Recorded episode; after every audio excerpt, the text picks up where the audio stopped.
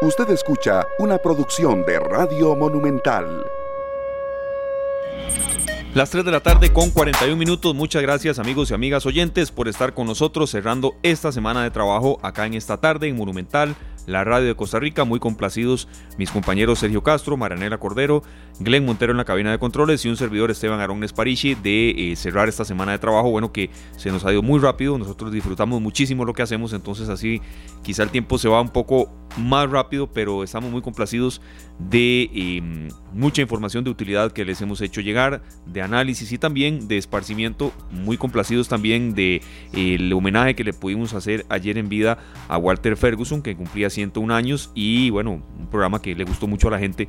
Eh, tenemos expectativas de que sí iba a agradar, pero la verdad incluso se nos eh, fueron un poco más arriba de lo que queríamos preparar y, les agradecemos mucho porque todavía tenemos alguna tarea pendiente que hoy vamos a, saldar rápidamente. Nos pedían el nombre del disco y demás y la vamos a saldar porque también tenemos hoy mucho material para compartir con ustedes. Vuelve la lotería, vuelve el premio eh, que mucha gente sueña, más ahora que nunca para muchos, está el tema también de los emprendimientos que hoy vamos a, retomar y también un bloque especial sobre cine, sobre estrenos, eh, sobre también eh, películas que se van a proyectar en los próximos fines de semana para que el costarricense tenga un esparcimiento también un poco más amplio y será un programa diferente pero también con mucho contenido que vamos a, compartir con todos ustedes. Muy complacido de presentar a mis compañeros. Hoy le toca a Marianela después mío. ¿Qué tal Marianela? Hola, y la verdad es, es cierto, hoy es viernes y aunque no vamos a salir a ninguna parte porque no, estamos de salir, queremos que sí sienta Que, que este espacio de esta tarde eh, sí tiene un, aroma viernes, porque como bien decía Esteban, vamos a hablar de, entretenimiento en casa para los que se quedan en casa, todos, porque tenemos que guardarnos, ¿verdad? Este, así que vamos a, tenerles una oferta muy buena para que los próximos domingos de mayo disfruten muy buenas, muy buen cine nacional. Eh, por supuesto, para los que les gusta jugar lotería, hay, hay muchos que es en serio, es que se les hace costumbre. y tienen un amigo chancero y siempre buscan al mismo porque siempre está en la misma esquina y ese es el que les da la suerte o, esperan que se las dé en algún momento. Así que ojalá que sientan este aroma a viernes, aunque sea así, este, aunque sea nada más con las ondas de la radio. Y si les gustó el calipso de ayer, Sergio, yo digo que podemos repetir, ¿verdad? Otro día, claro. el día era ayer, pero usted nos puede salpicar con ese disco. Qué envidiado salió, ¿verdad? Todo el mundo. ¿Serio? ¿Dónde es ese disco? Buenas tardes a Marianela, Esteban y a nuestros amigos oyentes. De verdad que ayer fue un programa fuera de serie. Pienso que eh, un gran artista, un gran señor que le ha aportado tanto a nuestra cultura costarricense como a un Walter Ferguson, se merece ese y muchos tributos más. Así es que bueno, en, en nuestra transmisión de ayer están los teléfonos donde pueden comprar ese disco que son los 100 años de Walter Ferguson es un tributo de muchos artistas que le rindieron a él. Ahí lo escribiste en los comentarios. Ah, bueno, voy a buscarlo. Porque estamos, recuerden, en Facebook Live de Canal 2. Entonces ahí pueden ver esta transmisión. Si quieren ver los programas pasados, también los pueden ver ahí. En los comentarios siempre escribimos los números de teléfono, repasamos, por ejemplo, los de los emprendedores. Y Sergio ahí tiene siempre la delicadeza entonces de poner hasta las recetas, ha puesto, no es una alcahuetería. Y además eh, estamos en podcast. Pueden buscarnos en todas las plataformas de podcast. Ahí ponen esta tarde, nos van a encontrar, igual que como encuentran matices y todos los otros otros programas de Monumental y a las 11 y 30 de la noche en Canal 2 por si nos quiere ver. Aunque para nosotros eh, no hay nada que rompa la magia de la radio. Que dicha que Internet la amplifica y que la televisión nos ayuda también a llegar un poquito a más tarde a más gente, pero comencemos porque viernes con chances, eso para mucha gente, Esteban, es sentir un poquito vuelta a la normalidad. Claro que sí, comentábamos, serio, que em, a veces eh, un viernes o un martes o un domingo, eh, dicen, lotería no es lo mismo para mucha gente. Hay gente que acepta y confiesa hasta qué número juega, hay otra que más bien dice, no, yo no juego, y cuando uno los ve están ahí haciendo fila, ¿verdad? Para, eh, en la esquina donde está el, chancero de siempre. Y hay dudas que la gente tiene y por eso abrimos este bloque hoy eh, con, con, una autoridad del tema. Claro que sí, bienvenida doña Esmeralda Britton, que ella este, desde la Junta de Protección Social nos va a aclarar muchas dudas y por supuesto a motivar a que salgamos a a comprar chance los que tenemos esa buena costumbre y, también sabiendo que es un gran apoyo a muchas instituciones nacionales. Sí, ella es la presidenta de la Junta de Protección Social, doña Esmeralda, muchas gracias de verdad por estar con nosotros. Hay dudas de la gente y también eh, hay también información que ustedes eh, quieren dar a conocer. Específicamente, ¿qué sorteos retornan, mm, doña Esmeralda? ¿Qué pasa con el gordito de medio año que la gente a veces eh, jugaba incluso un poco más este que el otro, que el, de, ya el de fin de año. ¿Y qué tipo de informaciones mm, ya usted nos puede brindar acá en esta tarde, hoy viernes? Bienvenida, muchas gracias. Muchísimas gracias por la invitación, claro que sí, hoy muy contentos porque hace unas semanas anunciamos que eh, iniciaríamos paulatinamente la reactivación de los sorteos y bueno, hoy es el, primer sorteo eh, iniciando con, con un sorteo de chances que es de los viernes, que es uno de los más de los más gustados y que bueno, hoy si no han comprado todavía tienen tiempo, ¿verdad? Mil colones el entero, mil doscientos la fracción, así es que pueden buscar los pedacitos y tal vez se tienen suerte y se ganan el premio mayor de 100 millones de colones. Doña Esmeralda, además, eh, yo sé que ustedes, aparte de que dieron un, un, eh, apoyo económico a, a los vendedores, no era solamente la plata, sino también la protección para que cuando vuelvan a la calle a vender cualquiera de los sorteos, en este caso los chances, ustedes les dieron eh, medidas de protección. Eh, recuerdo que aparte de alcohol en gel, ¿cómo, llegan de nuevo los vendedores a la calle? Bueno, efectivamente, sí, se les dio primero un subsidio, o se les está dando, porque el subsidio se, se extendió por tres meses.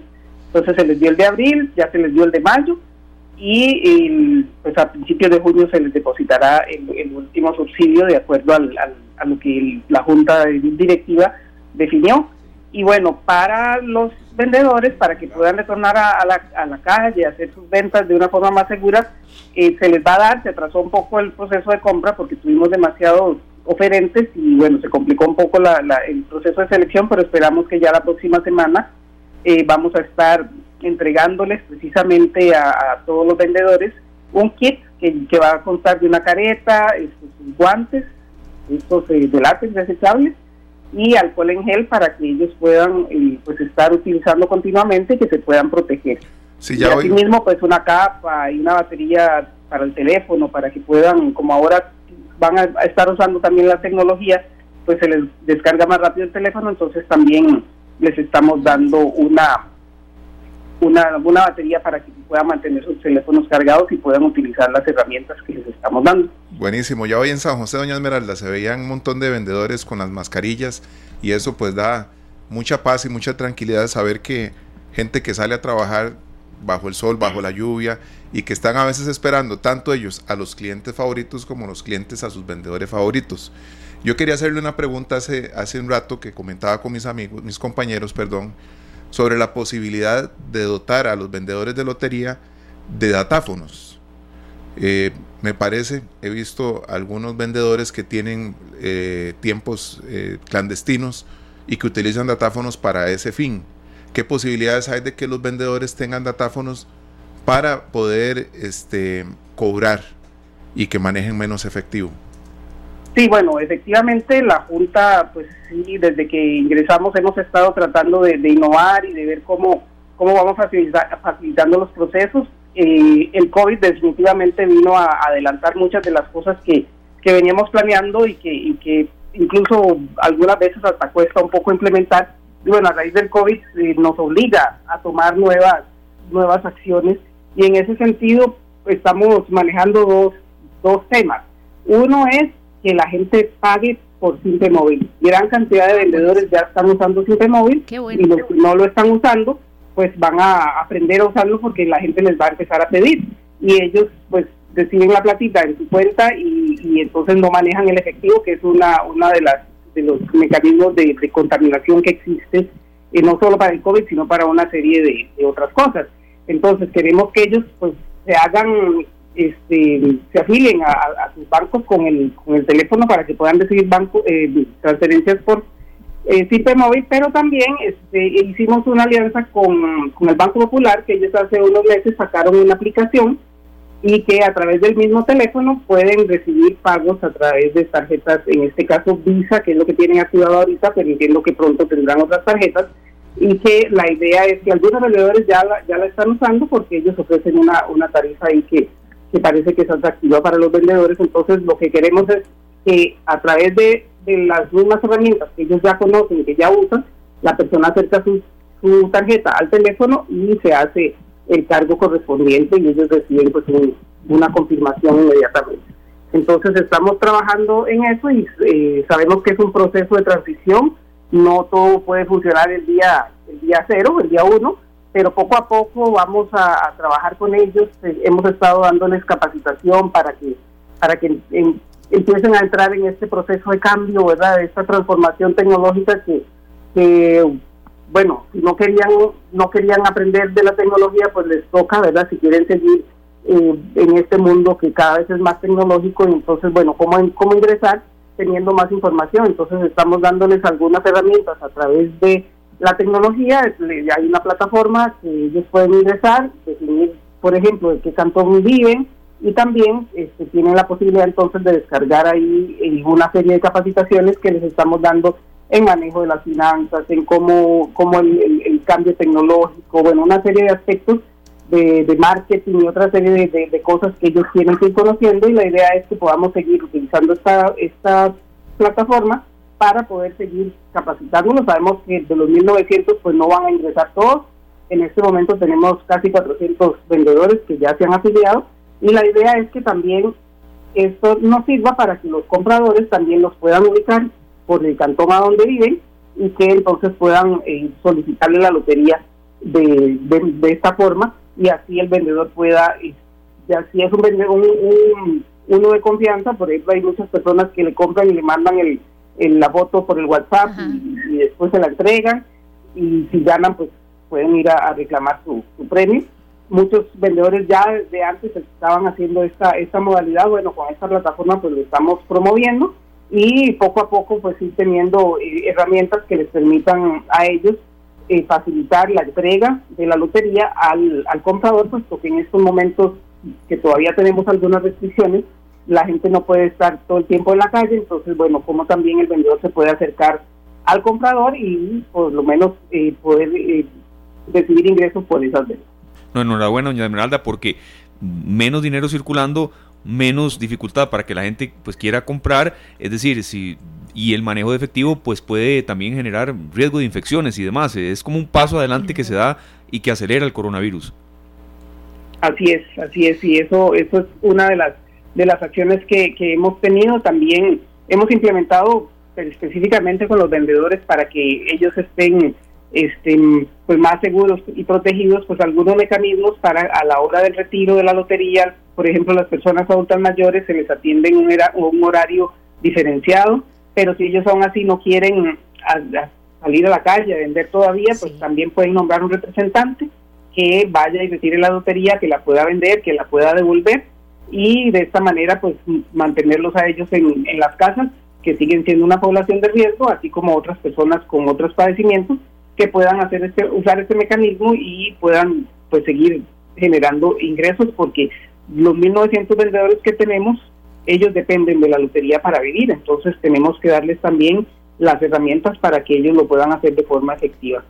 Seguridad en, en dos vías, no solo para el que vende, sino para el que compra, para la higiene, pero también, no eh, por lo que comentaba ahora Sergio, no queremos que ni volver a, ver estas noticias donde asaltan a un vendedor y todo eso, así que es mucho mejor eh, y qué bueno que se están adaptando. Aquí uno de nuestros oyentes, Oscar Segura, dice que qué pasa con los adultos mayores que les cuesta la tecnología, que qué van a hacer. Bueno, nos está diciendo perfectamente doña Esmeralda, los vendedores se están adaptando, tenemos que adaptarnos también los compradores. Así que eh, todos los aguizotes que tenemos acumulados desde hace cuánto, hace cuántos que no hay lotería, doña Esmeralda, un mes más. Desde el 20 el 22 de marzo fue la última lotería. Imagínense la cantidad de aguizotes, todos los sueños, ahora que todo el mundo está soñando raro y pesadillas.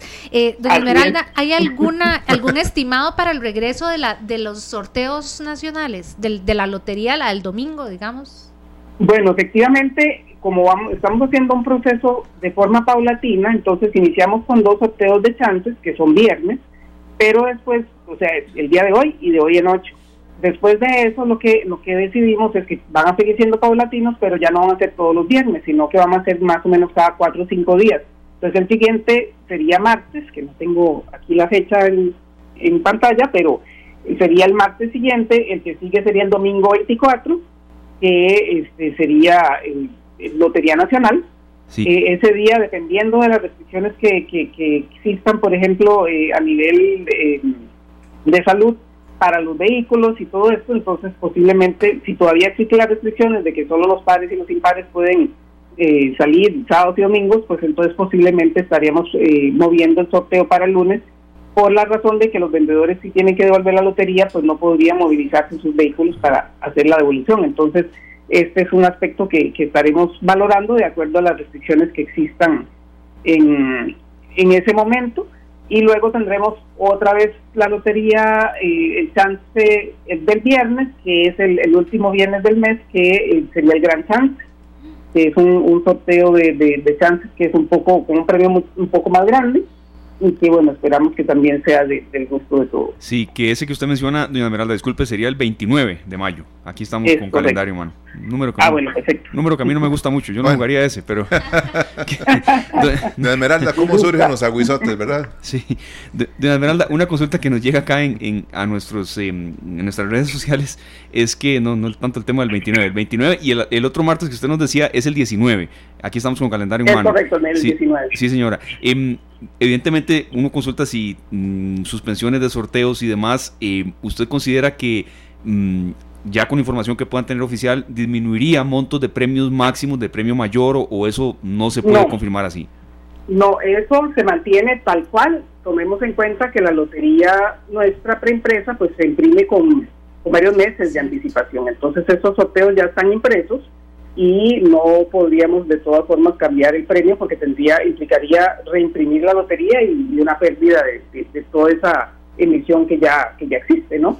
Entonces esos sorteos se hacen en esas fechas precisamente porque ya la lotería existe y se respetaría el plan de premios que está publicado para tales días. Tal, tal cual dejamos los premios entonces. Y... Exacto. Si, si es martes es de 80 millones, si es eh, viernes es de 100 millones y los domingos de 170 millones. Si antes nos gustaban, nos parecían atractivos esos premios, bueno, ahora mucho más. Muy buena suerte para usted, para todos en la Junta, para los vendedores y a cuidarse, que se cuiden mucho ellos y me alegra que ahora tengan, creo que es una protección que por salud, eh, tal vez antes no habíamos pensado y ahora con mucha más razón que dicha que están eh, con la seguridad de que de que hay menos eh, posibilidad de contagio. Muchas gracias a doña Esmeralda Britton, eh, presidenta de la Junta de Protección Social. vamos a ver, muchachos, ustedes que se han soñado aquí. Pues con que el país mejore, eso es un, ah, sueño ah, no, que tiene número, digo yo, ¿no? Eh, sí, doña Esmeralda, de verdad, muchísimas gracias por su aporte. Muchísimas gracias. ¿Cómo no? Este, vea que mucha gente está contenta porque reinician los, los chances y que ya eso eh, permite a la gente, sí, es cierto, lo que nos mencionan por acá, Sí, el tema de los aguizotes, los números que uno prefiere, los que uno jamás jugaría. Yo juego el 16, me gusta mucho ese número. Pero eh, también, a ver, la gente que necesita ver ya en la, en la lotería su, posibilidad de levantar. ¿Quién dice que no? Claro, sí, sí. Y es muy, es muy válido a mí nunca me ha gustado ese refrán de que el que, el que juega por necesidad pierde por obligación. Me parece feo. Porque esa frase no me gusta. cuando a usted le toca y vea a los que les ha pasado que se sueñan un número el 19, por ejemplo, para mí me parece un número muy particular, porque COVID-19, uno puede decir que número más feo. De repente, ¿qué te pasa aquí? ¿Quién dice que no? Sí. No sé. Yo es que tengo, evidentemente, cada quien tiene sus números favoritos, pero lo que me, parece que también debe ser muy bueno para ellos, bueno, no, los que tienen amigos que, que venden lotería, la posibilidad de salir a ganarse otra vez el pan, porque a pesar del subsidio y, y el miedo que uno pueda tener de salir a la calle, poder volver a trabajar. Eso es una pequeñita sensación de normalidad, aunque tenemos que, seguir con todos los cuidados. Sí, qué bueno sería, que también, perdón, la tecnología no, no escatima el tema de los vendedores, porque muchos tienen sus años también y eso es muy bueno también en el sentido de que, claro, que aprenden, que no, le, no, deben tener miedo a eso. Y, y, debe haber mucha gente alrededor de ellos, familiares también, si fuera alguien que tal vez no está muy relacionado con la tecnología, que los pueda capacitar con el tema de las aplicaciones.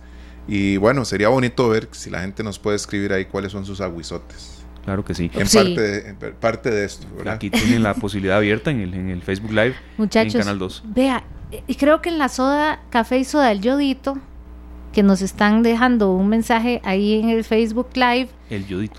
ahí, ah, no, es que vi este número y pensé que era un aguizote, no, es que es 24 horas. Ah, no, y gracias a los que están conectados a nuestra transmisión de Facebook Live de el perfil de Canal 2 Costa Rica y también en 93.5 FM o sencillamente más tarde tal vez se lo perdieron porque porque se lo perdieron y los nos están viendo en Canal 2. Hay algo que no queremos perdernos y es eh, hablando de medidas de seguridad y para los que estamos eh, necesariamente en algún momento hay que ir a un lugar y tengo que subirme a un autobús y yo sé que muchos lo están haciendo con algún temor. Yo pienso que sí, Marinela, eh, es un tema, el simple hecho que uno salga a la calle, uno lleva muchos temores. Si sale a hacer un mandado, si pasa a la farmacia, si pasa al súper, si pasa a saludar a alguien, todo es siempre en medio de mucha incertidumbre. Entre más tenga uno que, utilizar diferentes medios de transporte y más tenga que caminar por ciudades, más temor puede tener, ¿verdad? Y además, está, como mencionábamos, estamos ahora en esa época del año en que no nos tienen que decir doble fila. Hacemos doble fila a veces porque está lloviendo y uno, y uno quiere caber, pero no deberíamos ir aglomerados. Una solicitud del Consejo de Transporte Público. Esteban, cuéntenos un poquito de qué se trata lo que solicitaron. Claro, estamos eh, ya en línea telefónica con el director ejecutivo del CTP, don Manuel Vega, le agradecemos que esté con nosotros, han sido eh, días de mucha reunión, de mucho ajetreo, y don Manuel, básicamente queríamos mm, consultar las últimas medidas que se están ya mm, pues eh, mm, dictando, reforzando para evitar contagios en unidades de transporte público, modalidad autobús, y la información también que, bueno, usted puede recopilar ya en las reuniones de las últimas horas que se dieron. Gracias, don Manuel. Con mucho gusto y más bien de permitirme hablar con, ustedes y con el estimado público oyente, porque es importante. El tema de la movilidad, a la par de una circunstancia como la que vivimos con el COVID, eh, implica necesariamente extremos. Extremos desde decirnos en algún momento las autoridades sanitarias a nivel mundial, en el caso concreto Costa Rica, que quedes en casa, a llegar a también a que poco a poco tenemos que retomar actividades comerciales y actividades laborales que implica salir de nuestra casa y movilizarnos ya sea en nuestro propio vehículo o en el transporte público.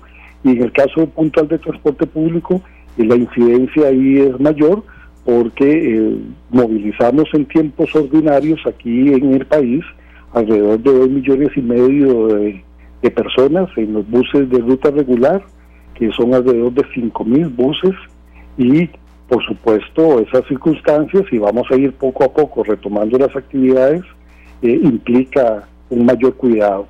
De ahí que desde un inicio, hace alrededor de, dos meses, desde el primer momento que las autoridades sanitarias nos indican que hay que tomar medidas, el Consejo de Transporte Público, conjuntamente con las cámaras de transporte, la Cámara Nacional de Transportes, establecimos las primeras acciones, los primeros protocolos y esto nos permitió inclusive eh, tener los lineamientos por parte del Ministerio de Salud mejor afincados.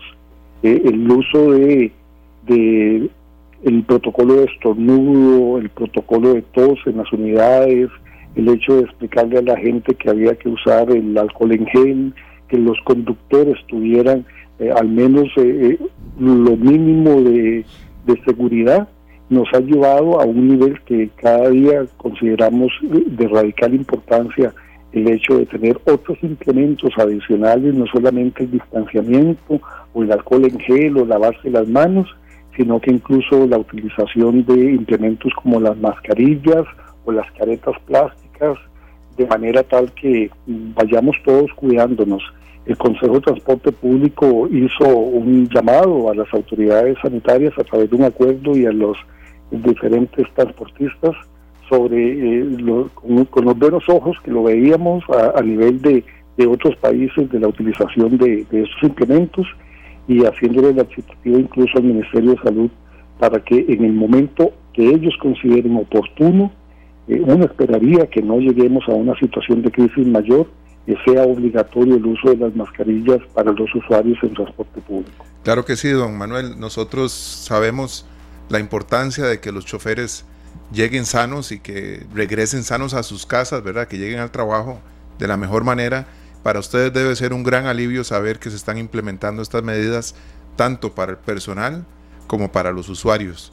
Nosotros realmente apoyamos muchísimo todas estas iniciativas ya que sentimos una, una esperanza enorme y una, fe enorme en, en, nosotros mismos, en el pueblo, en los directores de empresas y, y demás este, personas como usted que están al frente de, estas grandes instituciones que se preocupan porque Costa Rica, los que salimos a trabajar todos los días, salgamos sanos y regresemos sanos a nuestras casas. Queremos agradecerle porque de verdad eso son grandes iniciativas.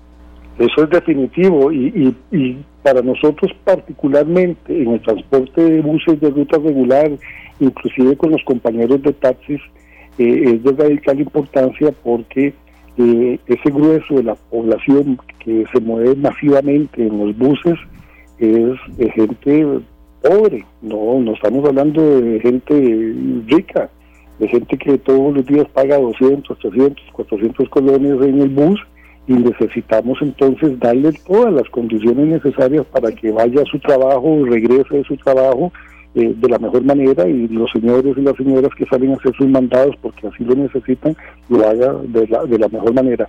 Sí, eh, eh, bajo la consigna a todos que tenemos que cuidarnos entre todos, nosotros aquí en el Consejo recibimos eh, bastantes eh, quejas, eh, inconformidades por parte de los usuarios, ¿verdad? De que tal chofer no está usando guantes o tal chofer no usa alcohol en gel o no tienen mascarilla.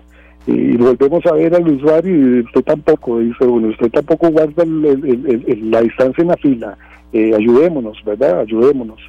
Y aquí eh, que me permitan ustedes un llamado especial, especial, especial para las personas. Claro. Eh, en las mañanas, en las horas pico, cuando la gente se levanta porque requiere y es necesario ir a trabajar, porque es el trabajito que está sosteniendo en este momento la economía pequeña de la familia, necesitamos que esos trabajadores vayan con toda seguridad. Y si entonces yo, que tengo que ir a hacer un mandado, también me levanto y compito con ese que va a trabajar eh, por el campo en el autobús, termina entonces eventualmente o un bus donde vemos una persona que va de pie porque necesita llegar, o un trabajador que del todo no llega o llega tarde porque alguien que pudo haber retardado su viaje en la mañana, a las 8, 9 de la mañana, le quitó el campo a las 6, 7 de la mañana. Ahí es donde uno le debe de pedir, señor, señora, usted que va a ir nada más a hacer un mandado al pueblo, al centro de la ciudad, eh, por favor, háganlo un poco más tarde de la mañana. Vaya a hacer siempre su mandado, pero démosle la primera opción a la gente que va a trabajar para que puedan ir en esos buses y en la noche, cuando regresan del trabajo, también que sean los de la primera opción regresen ellos a, trabajar, no les quitemos el campo porque todavía se mantiene la restricción de, de viajar de pie y nosotros no tenemos más buses que los que el sistema operativamente tiene, como para poner más buses para trasladar a todo el mundo con la mayor comodidad que uno quisiera en circunstancias de esta naturaleza. De ahí la importancia de ayudarnos entre todos en este, en este proceso.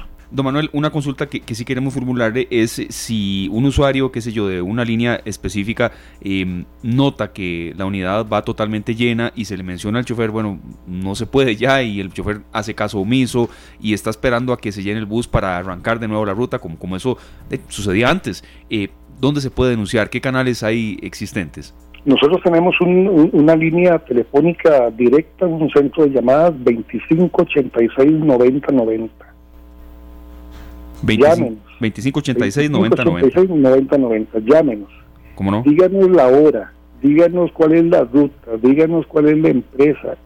Y tienen además la posibilidad de decirnos el número de placa del bus, porque el número de placa juega un factor importantísimo porque está asociado también a que está asignado ese día al chofer A o al chofer B. Entonces podemos darnos cuenta a través de hacerle la prevención o la advertencia a la empresa que nos diga cuál era el conductor que en ese momento y a esa hora estaba eh, monitoreando o trabajando con esa unidad, de manera tal que podemos también hacerle una advertencia al chofer. Claro, es importante también que la comunidad nos ayude. Si sabemos todos que tenemos que tomar distancia en la parada, sabemos todos que hay que montarse en el bus, pero el, el, conductor carga el bus y uno sabe que ya no hay campo, que no debo viajar de pie, no lo debo de hacer. Tengo que abstenerme de hacerlo. ¿verdad? Si, si me subo y me subo y todos se suben, entonces no nos estamos ayudando. No es un tema que se lo traslademos exclusivamente al operador o al conductor. El primer responsable de, todo es uno mismo, ¿verdad? Entonces uno tiene que cuidar. Por eso el llamado es diferenciemos en las horas pico al menos eh, si necesito yo salir a hacer un mandado tengo que ir al mercado central a comprar unos repollos, puedo ir a las 8 de la mañana, puedo ir a las 9 de la mañana, no tengo que ir a las 7 de la mañana. Lo pongo de ejemplo porque nos hemos topado muchas de estas personas que nada más van a ir a hacer un mandado que uno les podría pedir. Sí, que no están, cumpliendo un, horario. El, conductor no puede clasificar a las personas, ¿verdad? Don Manuel, hablando de conductores, eh, bueno, ya Canatrans informó que la empresa donde se habían reportado dos casos de COVID-19 descartó el virus en el resto de los choferes. Eh, porque creo que no estamos solo pensando como usuarios, sino también hay que pensar en ellos, en los que trabajan eh, mire, de verdad que yo siempre pienso, el, el chofer, tras de que tiene que ir contando el menudo, ojalá se haga lo del pago electrónico, ojalá, este tiene que estar ahora vigilando que la gente no se aglomere y que no estén todos pegados y también manejando con cuidado y respetando las normas de tránsito. Eh, claro que esto era un temor muy grande, pero entonces ya eh, Canatrans eh, explicó que estos dos casos, el contagio no fue ni dentro de la empresa ni durante la prestación del servicio, pero sería eh, creo que es importante aclararlo porque ¿cómo no va a tener uno miedo? No es miedo porque el, bus esté, no esté limpio o tan limpio como yo quisiera, es que eh, las autoridades de salud nos han dicho el, el virus sigue ahí y vamos a tener que vivir con él. Y, puede que haya eh, muchas reservas para los que quieran o necesitan subir o al tren o al autobús o al taxi. Entonces, para recordarle, entonces yo yo que como usuario, ya usted nos dijo, por favor, no use el servicio en horas pico, pero que sí eh, puedo pedir la unidad limpia, eh, lo del gel, eso todavía está vigente, ¿verdad? Y los guantes. Está vigente, vamos a ver, está vigente el tema del alcohol en gel para el conductor, que tiene que tenerlo, ¿verdad? Cada vez que hace una, una, una de las vueltas, una de las caderas en la terminal tiene que bajarse, lavarse las manos, él va a utilizar la mascarilla o una careta especial. En el caso particular de los viajantes, siempre el protocolo de tos y estornudo, en la medida de lo posible, andar una botellita eh, de alcohol en gel para limpiarse las manos a la hora de dar eh, el dinero para pagar el pasaje, importantísimo, llevemos el pasaje completo, esa transacción de, de dineros, de, de tomar un billete alto para que me dé envuelto, esa transacción es también eh, peligrosa, entonces evitemos. Eh, evitemos eso, una cosa tan sencilla como darle el, el, menudo completo del pasaje al conductor, eso nos ayuda también a hacer una manipulación más rápida a la hora de montarnos en el bus y buscar el asiento. Y le dejo de verdad. Y además, eh, definitivamente, a la hora de estar en la parada, hagamos el, distanciamiento, tratemos de no aglomerarnos. Eh, las paradas es responsabilidad de cada uno, porque a mí me preguntan, don Manuel, pero en las paradas es responsabilidad del operador, del conductor o del fiscalizador, el sequeador que conocemos nosotros. No, la responsabilidad de la parada es de cada usuario cada usuario si está ahí eh, va a tener que tener un distanciamiento básico, normal, de, que no podemos estar aglomerados, no podemos eh, tratar de subir a, empujones o atropellones en, en, la unidad. Entonces ese es el cuidado, ese es el llamado que nosotros hacemos eh, general para, para todos. Don Manuel, un día de estos tuve una situación en un supermercado, una anécdota, ¿verdad? Nada que ver con los autobuses, pero me pasó que un muchacho que no está muy al tanto de lo que estamos viviendo, eh, llegó y se me acercó demasiado al punto que sentí donde, donde pegó conmigo en el hombro. Y yo tuve que volver y decir, por favor, tenés que pararte allá donde está aquella marca. Pero yo sentí, eh, o sea, son de esas cosas que uno dice, bueno, pongámonos las pilas todos. Porque tanto en la parada de buses, en los supermercados, en San José, en Cartago, donde sea que estemos, tenemos que mantener la distancia. Y eso es una tarea nuestra. en las paradas, por ejemplo, es básica para un tema inclusive de seguridad. Si no queremos que haya alguien ahí eh, maldoso nos bolsee o a una señora le meta la mano en el bolso que lleva, pues hay que tener distancia. Uno no puede estar encima de las personas aún haciendo fila. Y en esta circunstancia de una enfermedad que es de contagio cercano, pues con mucha más razón tenemos que tener esos cuidados. A mí me parece, don Manuel, que en esa parte sí hay que reforzar. Yo, yo le soy sincero, me ha costado porque uno trata de, hacer el ejercicio periodístico donde ande bien en el sentido específico de los buses y yo no he visto ni un, muy pocos, a ver, con, con gran cantidad de pasajeros que excedan y que, que se aproximen un 100%. Eso sinceramente no y me ha costado que alguien me diga eso. En las paradas sí uno ve que en ocasiones sí se respeta la distancia y en otras no. Y ya vienen los aguaceros, entonces creo que en esa parte de la, de la distancia en las paradas es ahí hay que reforzar un poco más. No sé si coincide conmigo. No, solamente reforzarlo, hay que, hay que insistir mañana y tarde noche. Y ciertamente ahora que inician las, lluvias, tenemos ahí eh, infraestructura muy básica y en aquellos lugares donde existe, ¿verdad? Es muy básica, donde tendemos a aglomerarnos para evitar mojarnos. Pues ahí hay que tener todavía mucho más cuidado. Y algo que nos pregunta mucho y es recurrente es el tema de la cantidad de personas en el bus, porque muchas veces nos dicen a nosotros, eh, tengan ustedes ahí buses a media capacidad, llevar la mitad de las personas en los buses para el distanciamiento. Entonces uno les pone un ejemplo, si yo tomo la literalidad del lineamiento de distanciamiento que establece el Ministerio de Salud, lo llevo a un autobús, entonces desde tener metro y medio, casi dos metros de distancia, viajarían solo cuatro personas, en un bus de 10 metros viajarían cuatro personas más el conductor. Entonces ya eso te, te, da el hecho de que es imposible llevar a la literalidad, por eso es que viaja a capacidad plena, todo el mundo sentado, tratemos de no verbalizar, de no ir hablando en voz alta ni en gritos, eh, ojalá que ni hablar, pero eh, ¿Para qué? Para que ese viaje, eh, ese trayecto sea lo más seguro posible hasta el momento ya de abordar o bajarse del bus como tal. Claro, y uno llega a la casa, lava toda la ropa, el que se siente seguro con mascarilla, úsela y el que no va calladito y tranquilo. Yo sí le voy a pedir, don Manuel, por favor, póngalo en un papelito, porque yo creo que todos vamos a celebrar tanto cuando no tengamos que usar menudo para pagar en el transporte público. ¿Usted se imagina qué lindo? Ay, la tranquilidad. A los que hemos visto choferes recoger el menudo cuando se les cae la espuma. Ah, no, eso es muy triste. Ahí le dejo, le dejo ese pendiente que yo sería de las únicas cosas que agradecería que este virus acelere esa, esa transformación. Muchísimas gracias por atendernos, don Manuel. Y verdaderamente lo estamos haciendo para llevar el tema del pago electrónico. Eso, me alegra escucharlo. Muchísimas gracias, don Manuel. gracias, don Manuel. Con mucho gusto, con mucho gusto a la orden igual acá en Monumental y, es muy cierto eso, ese apunte que hace en Barandela Serios es el, hecho de que el, chofer tenga que, preocuparse que la puerta, que el que sube, que Es que, yo te contrato para manejar, para que manejes bien y tenés que oír al de la doble fila, el chiquito, el, que pide parada donde no es parada y además darle gel y decirle Di, no sé, es que es muy complicado. Yo, yo, pienso que se abren unas posibilidades para nuevos servicios de transporte público. También. Tal vez eh, más reducidos con un servicio distinto, tal vez de microbuses, algo así, pienso. Sí. Que a futuro, ¿verdad? ¿Nunca le pasó a usted esta anécdota serio? Estoy casi seguro que sí, que, que uno no lleva el, pasaje completo y uno le dice al chofer, eh, ya le pago. Y el chofer le dice, ya le pago, nunca paga. Claro. Y uno ya sabe. No, la cara cuando ven el ah, billete. Semejante mirada, ¿verdad? Que, yo digo una cosa, nos ha pasado cuando llegamos a un peaje.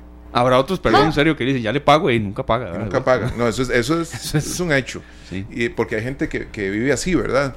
Eh, resulta que llega uno al peaje y la gente se le olvidó que tenía que pagarlo y a esa hora nos ve sacando la billetera, buscando plata por todo lado. Terrible. ¿Verdad? Este, todos esos minutos podrían ser muy útiles para todos los que estamos en las filas.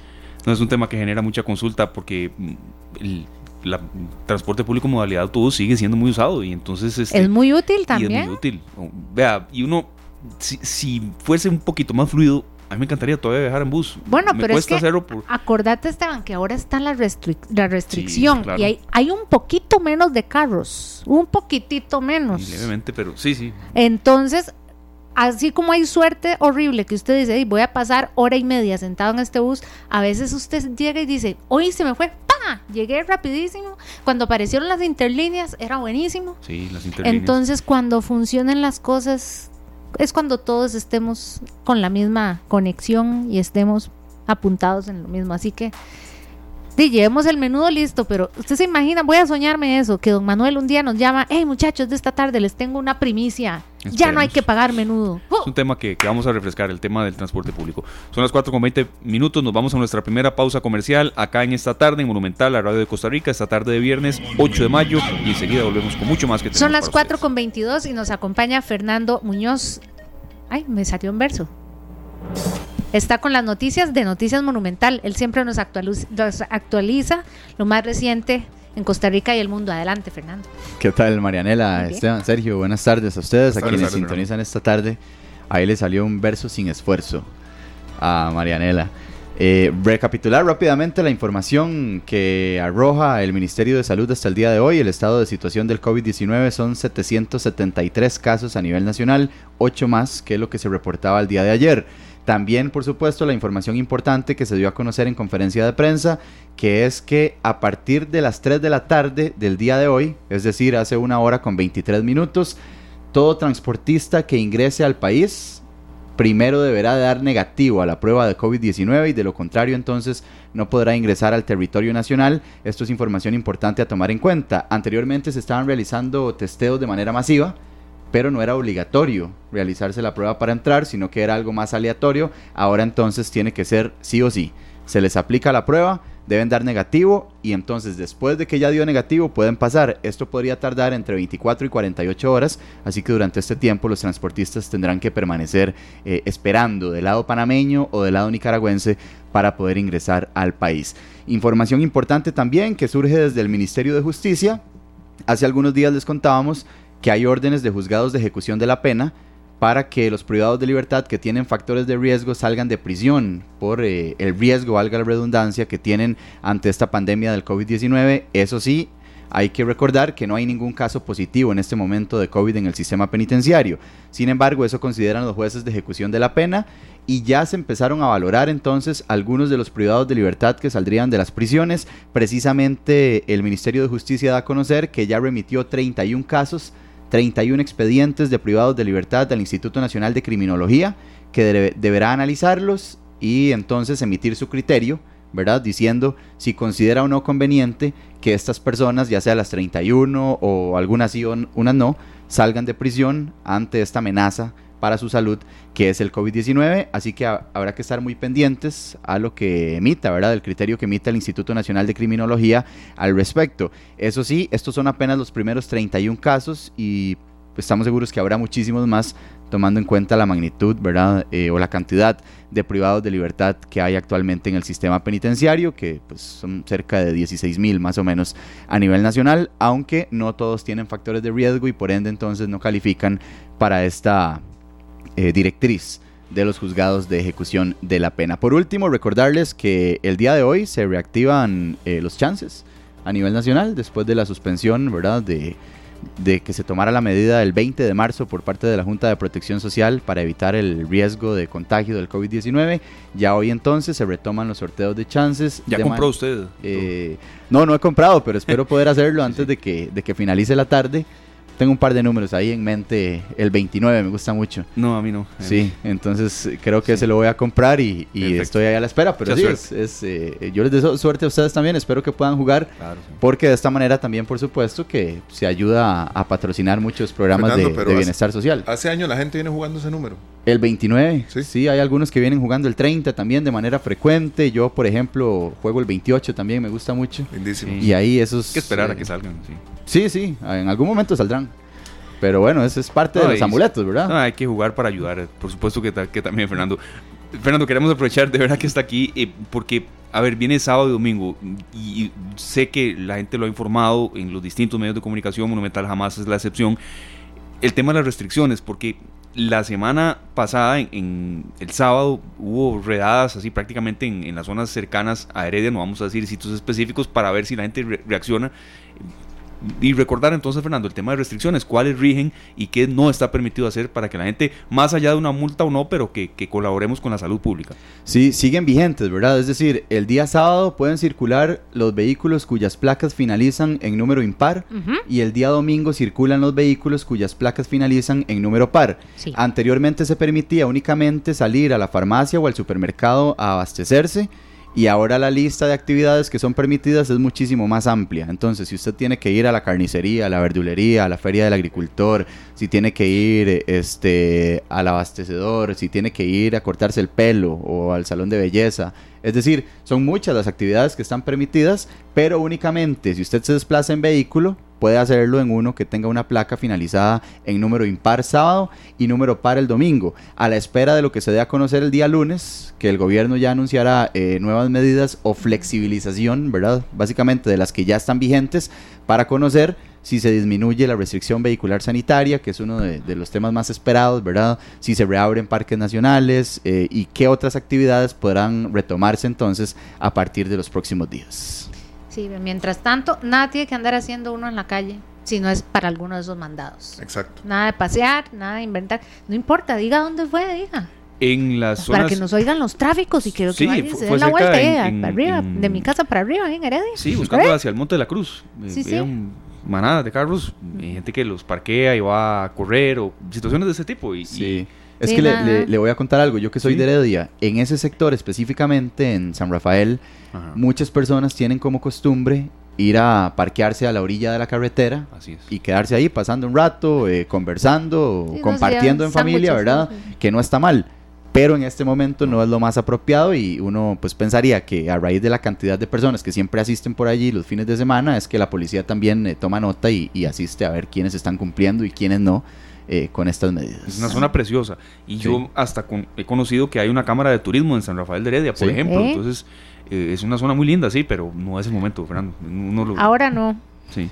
Ya vendrá el momento. Una zona muy bonita, Heredia. No, que después salimos unos salimos los heredianos bravísimos, como Fernando y yo, que le vamos a decir, hoy no. Hoy no, no van a ser bienvenidos para eso, pasear. Listo, gracias. Gracias. Estaremos este, con más noticias a las 7. Muchas gracias, Fernando. Nada más para recordar rápidamente a las 7, porque obviamente hay muchas reacciones después de lo que anunció el, presidente, ¿verdad? Y su equipo económico. Eh, sí. Entonces, les hablamos sobre las medidas, las reacciones también que esto ha generado y muchísima más información. 7 en punto de la noche, 93.5 FM. Muchas gracias, Fernando Muñoz de Noticias Monumental con la actualización. Y ya que mencionaba Fernando el tema de los chances, repetimos eh, las fechas que nos eh, daba doña Esmeralda Britton, presidenta de la Junta, pero que también nos, nos solicitan. Los sorteos durante mayo serán el 15, 19 y 24 de mayo también. Y el último es el de la Lotería Nacional, el del 24. El sorteo llamado Gran Chance será el 29 de mayo, que es el que mencionaba ella, para que esas fechas ahí las vayan anotando. Yo, se lo voy a apuntar. El Gran Chance el 29. El Gran Chance el Qué sonoro eso. Pues bueno, perfecto. Nos vamos este, con las informaciones, Sergio, que nos da mucho, mucha complacencia. algo buenas noticias, porfa. Claro, yo lo que estoy pensando es qué vamos a cocinar el fin de semana y con qué.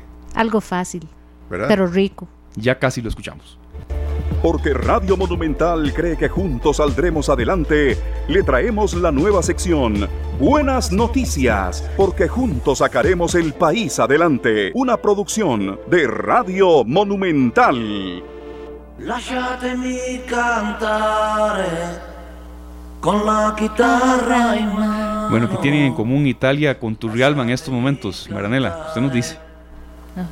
Pues usted pone esa canción. No que hay más italiano que una buena pasta, una buena salsita, así nomás. Algo es una buena salsita ragú, así, la pasta al dente. Qué rico. Pero dicen que en Turrialba, en este momento, ahí es donde la gente está como loca. Por supuesto, porque hay una, una nueva, un nuevo emprendedurismo.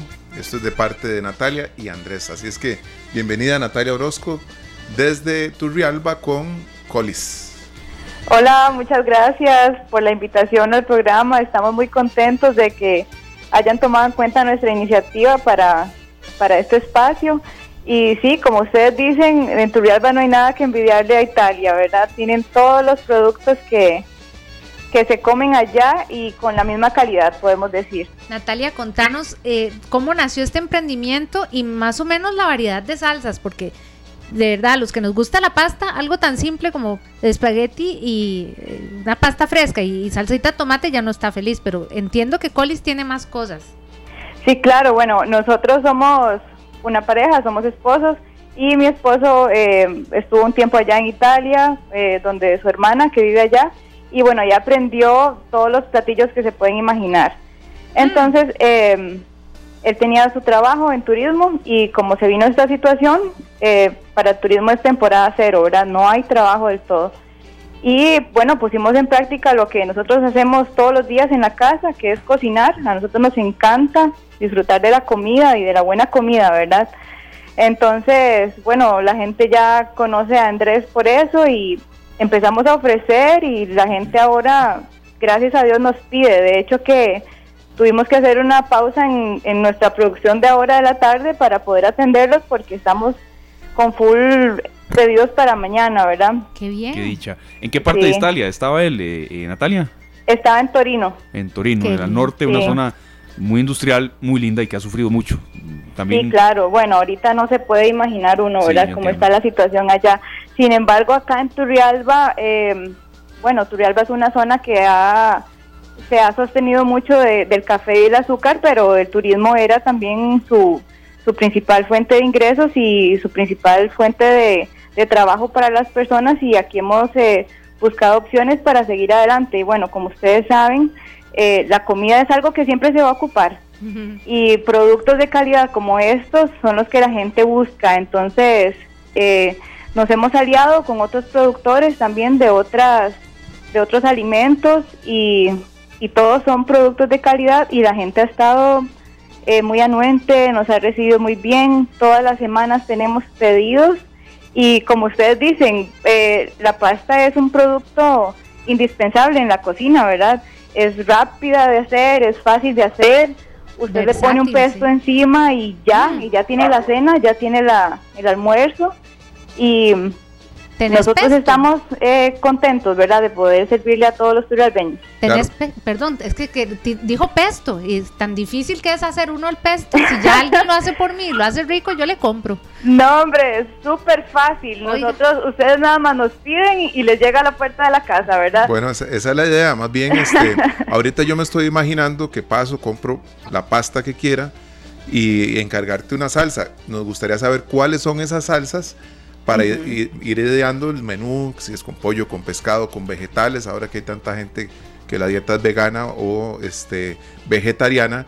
Eh, ¿Cuáles son esos productos? ¿Qué es lo que más venden ustedes, Natalia?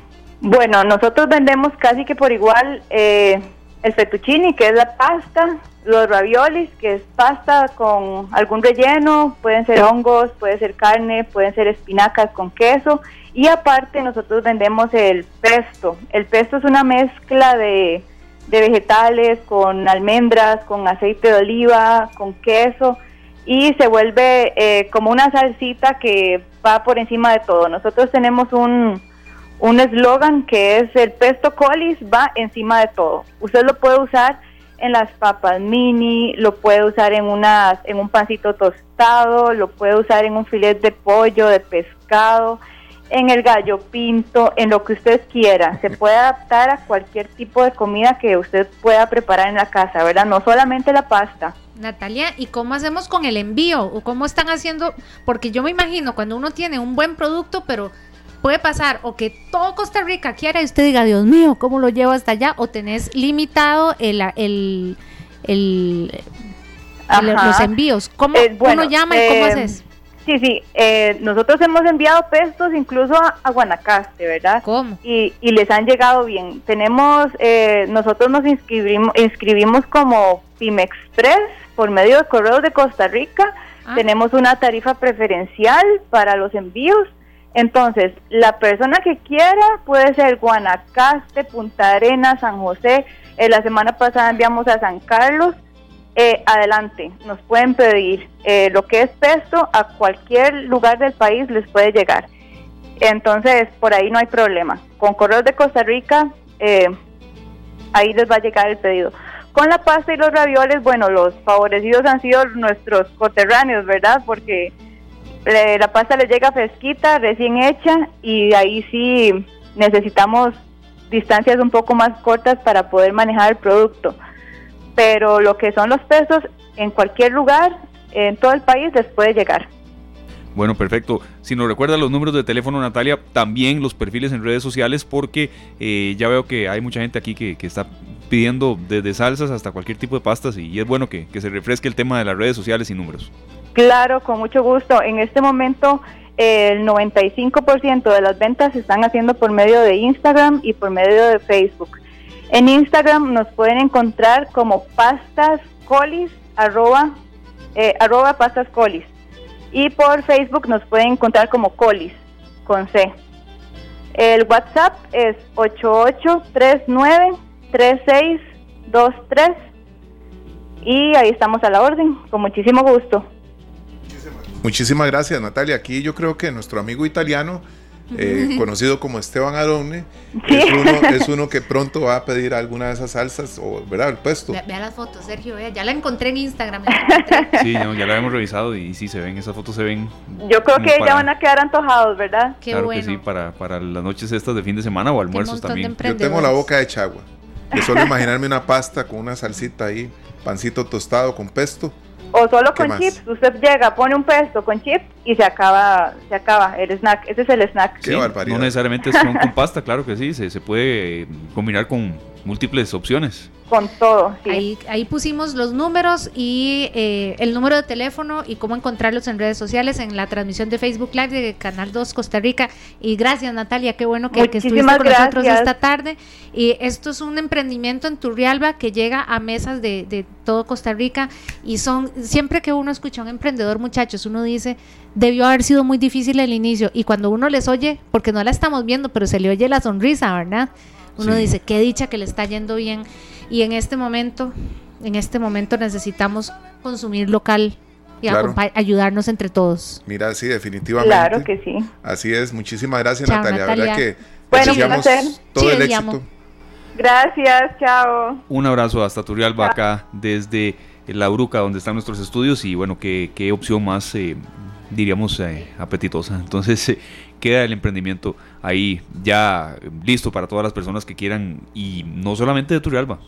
Por supuesto que el tema de consumo local, esa es una frase que, hemos tratado acá de, sí, de impulsar, en serio, de consumir lo local y ayudarnos entre todos. Y acá las opciones de esta tarde están siempre abiertas para que eh, las personas que quieren dar a conocer lo que están emprendiendo, lo que están ofreciendo, eh, lo hagan. Bueno, y, y antojarnos. Hemos pasado esta semana con rice and beans, con ahora con salsas y pesto, tomates, tantas cosas deliciosas que, los mismos costarricenses nos motivan a pensar que, bueno, tenemos cómo salir adelante. Si vamos a consumir local, ¿qué tal si los invito a que los domingos de mayo consumamos cine costarricense? Después del corte van a e, el, el chef de esos platillos fuertes del cine tico nos va a invitar, así que ya ven. Claro que se merece esa presentación nuestro invitado a las 4:44 minutos de esta tarde. Esteban Ramírez es un cineasta que no ha parado, de verdad que desde que comenzó su carrera cada no sé, cada cuánto tiempo, Esteban, nos sorprendes con un estreno y, y, ahora la verdad no es, solo un, no es solo un estreno, sino un regalo porque poder ver cine nacional en televisión abierta y, y justo ahora que muchos eh, tal vez todavía tienen un poquito de temor de ir al cine o, o dicen, ¿cómo? No pude ver la boda del tigre qué bueno que te pusiste de acuerdo con Repretel y aquí estamos Sergio, Esteban y yo haciendo, haciendo agenda porque Vamos a apuntar cuándo veo cada uno, cuando vemos cada uno de estos domingos tus películas. Contanos. Hola a todos, hola Sergio, Manuela, un, placer, gracias por la Hola, hola Esteban. Cuando, cuando me hablas de carrera, eh, bueno, hasta que obviamente a veces no, no, me lo creo porque ahora que se pasa Caribe, que fue la primera película, ya hace seis años que la filmamos y y digamos que el cine es muy duro, es una actividad bien compleja, frágil. Eh, uno tiene que aceptar, ¿verdad?, eh, que después de un esfuerzo de dos, tres años alguien salga diciendo que película más mala y, y uno tiene que, ¿verdad?, afrontar ese tipo de cosas, pero también tiene esta, esta maravilla que todo ese esfuerzo mío y de muchísima gente todavía queda y perdura y podemos disfrutarlo en, televisión, en este caso, que como decís, creo que es un momento muy particular en el mundo, donde eh, definitivamente pocas veces voy a tener la, la, posibilidad de tanta audiencia, vamos, ¿verdad? Eh, eh, que están en la casa, ¿verdad? Por esta crisis y, y claro, es, una, es un gran privilegio para mí poder pasar cuatro películas todos los domingos a las 8 pm por Canal 6. Esteban, Entonces, sí.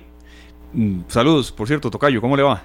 Saludos, Tocayo. Mm, conocer un poco mm, el tema de la pandemia, cómo eh, truncó también algunas de, sus aspiraciones profesionales. Sabemos que Ámbar ya estaba prácticamente pues en, detalles finales y yo diría que tal vez la palabra truncar es un poco drástica, pero frenarla, porque a veces se siente que, eh, bueno, la industria del cine ha sido quizá un poco ajena al tema del coronavirus, pero también ha tenido sus repercusiones. ¿Cómo le golpeó a usted, Esteban, también? ¿Y qué se puede conocer de esa, de esa quinta producción? Eh, no, realmente, em, así como que yo me sienta golpeado, todavía no, porque de hecho estaba prevista para septiembre la, la película, ¿verdad? Para estrenarse en cines. Entonces, digamos que todavía no, obviamente mucha incertidumbre, ¿verdad? Con los, con los cines y y también con, con los estrenos que se van a acumular, no sé si, si se van a acumular ahora en septiembre o se van a esperar para, para el otro año, pero por supuesto que digamos que entre toda la tragedia de mucha gente que está sufriendo ahora con desempleo y la economía y eso obviamente es muy triste por digamos que el contenido hoy ha, sido como una cosa importante y, se le ha dado un valor ¿verdad? a los músicos en este caso también al cine y, obviamente eh, yo me, siento como te decía muy muy contento de poder ofrecer un, poco de entretenimiento nuestro en un espacio que normalmente es para Hollywood porque eh, nosotros estamos eh, acaparados Hollywood tanto en el cine como en la televisión porque de hecho hemos hecho creo que eh, los colegas y y mi persona bastante porque inclusive ni siquiera tenemos una ley de cine. Cuando cuando salió Caribe, eh, hace 16 años que la presenté en Colombia, era una era una película que inclusive ya eh, sorprendía, pero es que no tenían una ley de cine.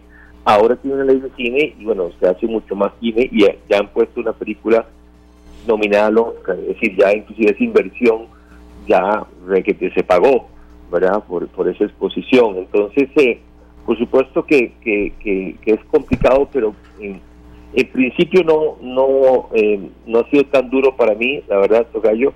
Y bueno, digamos que se estrenó La Tigre el primero de enero y, y eso también hace que bueno haya más interés ahora que se, se estrena en televisión. Esteban, Sergio Castro le saluda, un placer. nosotros nos sentimos privilegiados de poder compartir eh, este momento porque es un momento especial para tanto para ustedes como productores y los cineastas costarricenses, que en este caso la bandera la va a llevar Esteban al frente y nosotros acá felices de poder ver varios domingos películas suyas y, de otros cineastas. Esperamos que esto sea una puerta que se abra y que no se cierre nunca. Yo creo que esto tiene que, que ser una puerta que se abra, que, que esperamos, como ya, digamos, eh, me siento muy orgulloso que, que, he tenido muy buenos ratings con, las películas, con congestación, ¿verdad? Eh, eh, es, de hecho es algo muy muy interesante el rating porque también es, es, es, terrible porque es una es una métrica donde se ve exactamente el interés, ¿verdad? Si de repente la gente baja el rating a la mitad de la película, es algo realmente espantoso y por suerte eso todavía no, no, me, ha, no me ha pasado, ¿verdad? Y, y claro, ese tipo de películas, ¿verdad? Llevan muchos años, lo que decía Maranela.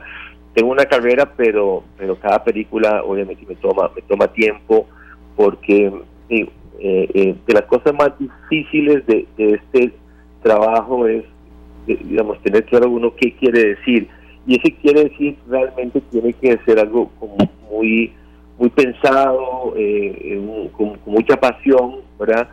Eh, porque eso es lo que va lo va a sostener a uno durante todo ese ese viaje de, problemas, de dificultades, de, que se le cae una locación, de que un, respectivo actor no, puede, que ya no tiene el dinero, porque realmente el hacer la película, la parte técnica, es, difícil, pero no es tan difícil, porque contás con especialistas que saben dónde poner la cámara y hay algunas reglas, pero eso es algo que también, digamos que siempre es un desafío muy grande y, siempre es algo muy solitario porque es algo que el director guionista tiene que ahí ir matizando, ir, ir encontrando y ahí sí a veces nadie te puede ayudar, ¿verdad? Entonces, eh, eh, es como, a veces yo digo que es como encontrar el amor, es decir, encontrar esa cosa que dice yo quiero gastar dos, tres años en, en esta idea, en este Ay, se puso súper sentimental, Esteban, está emocionado, qué bueno. Se me puso, es sentimental. No, Esteban, es que yo cuando dije lo de los años no, te estaba diciendo viejo, porque sos un joven cineasta, no, ¿cierto?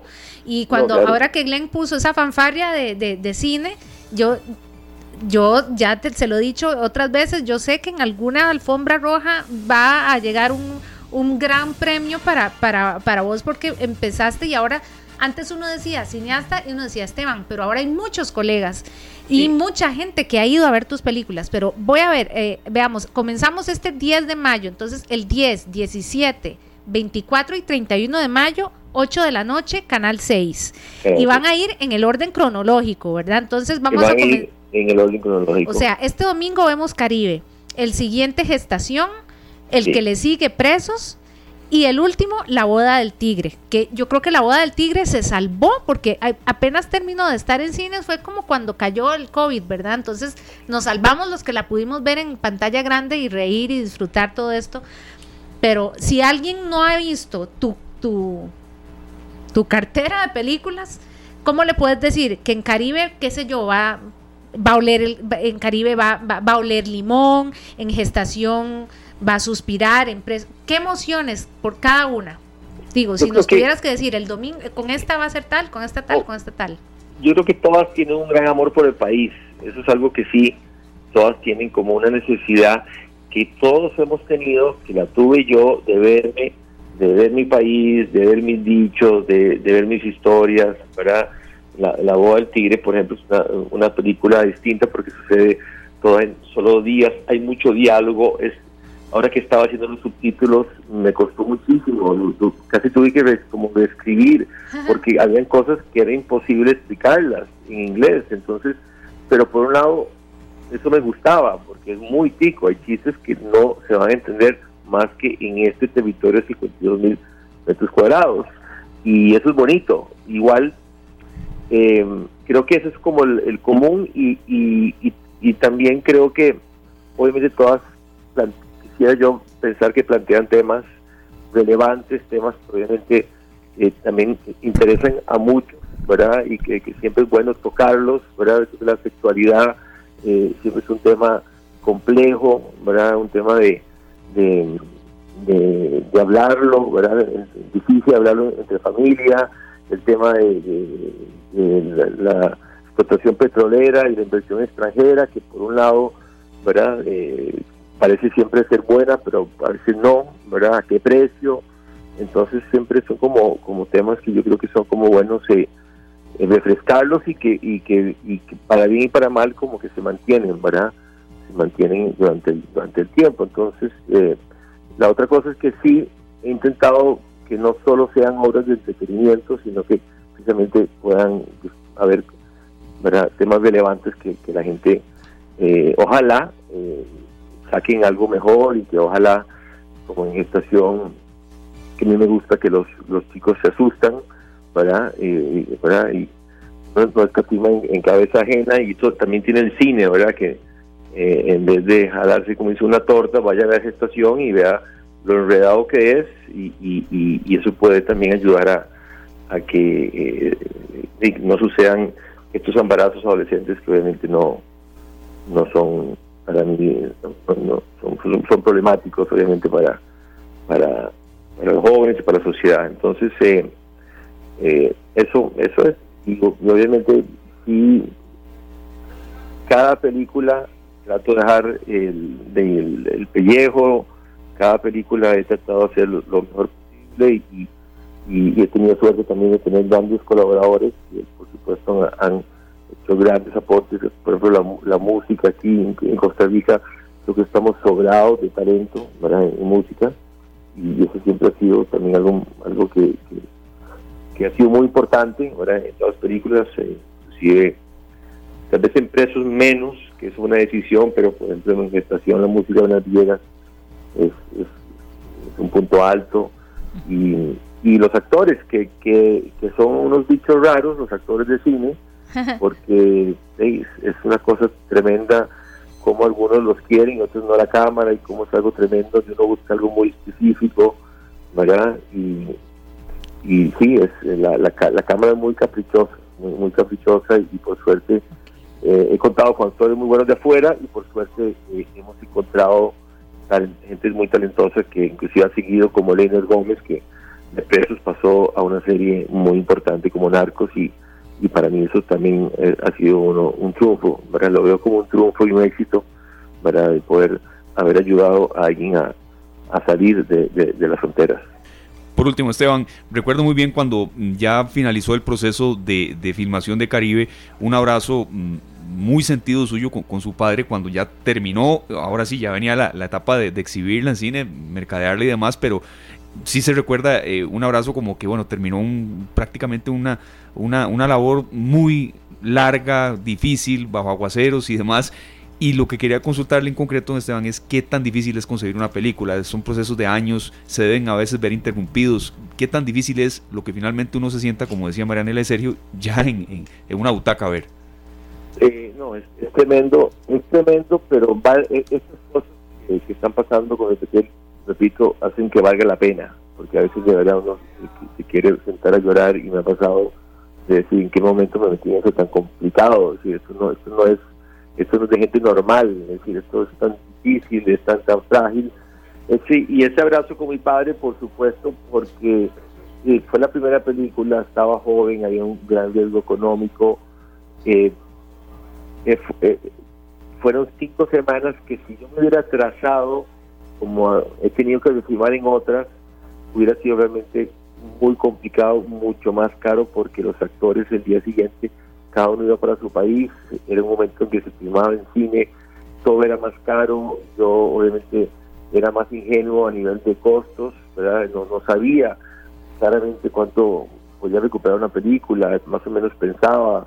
Entonces digamos que ante toda esa dificultad fue una gran alegría eh, poder terminar la película a tiempo, ¿verdad?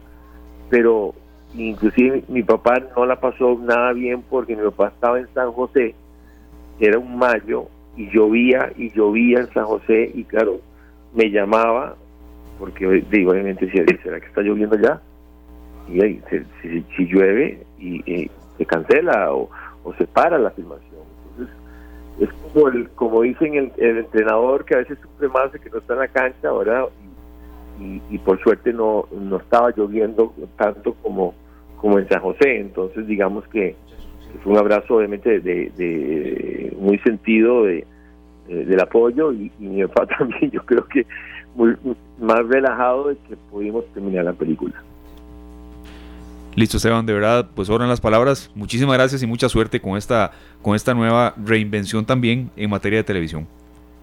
Muchísimas gracias a ustedes, gracias por su apoyo y, de verdad que, ustedes son también gente muy importante que, que valora eh, el arte y el cine y, y, que también con ustedes podemos digo eh, incentivar a mucha gente que, que vea cine porque siempre digo uno no desea lo que no conoce y a veces eh, todavía yo sé que hay gente que no ha visto cine nacional y les agradezco a ustedes que nos, estén apoyando. Se van a enganchar, yo sé, cada domingo van a decir, uy, ¿y ahora qué tendrá la otra película? Si no las han visto. Y los que ya las hemos visto, disfrutarlas en la pantalla de la tele, tiene mucha emoción. Y pues entonces a las 8 de la noche, los domingos en Canal 6. Gracias, Esteban. Éxitos, Esteban. Muchas gracias. Gracias. Muchas gracias. Muy bien, bueno, son las 5 de la tarde en punto, nosotros nos vamos y por supuesto, serio que no íbamos a cerrar este espacio de hoy sin recordar un tema que nos lo han pedido y que se está organizando y que también cierra con eh, la parte espiritual que nunca está de más. Claro que sí, este, este fin de semana, ¿verdad, Nela? Que tenemos el sobrevuelo de la negrita. El segundo sobrevuelo, mañana sábado, San José, Punta Arenas, Nicoya, Playa Hermosa, Liberia, La Cruz, Upala, Fortuna, Limón, Cahuita, Puerto Viejo, Buenos Aires, San Vito, Golfito, Puerto Jiménez, Huita y Quepos todos esos lugares. Mañana pueden sacar un espejito y saludan a la negrita. Y el domingo, San José, Heredia, Barba, La Juela, Poás, Grecia, Sarchín, Naranjo, San Ramón, Palmeras, Palmares, Atenas, San Mateo, Orotina, Turrubares, Santiago de Puriscal, en todo lado. Ciudad Colón, Escazú, Desamparados, Cartago, Paraíso, Cachí, Pejivalle, La Suiza, Turrialba y San Marcos. Nos vamos a despedir con una canción dedicada a la Virgen India. Esta es una canción de, de, así se llama, Virgen India, de Jairo con Cacho Buenaventura y dedicada hoy para nuestra negrita. Feliz tarde, feliz fin de semana, gracias. Que la pasen muy bien, muchas gracias. Este programa fue una producción de Radio Monumental.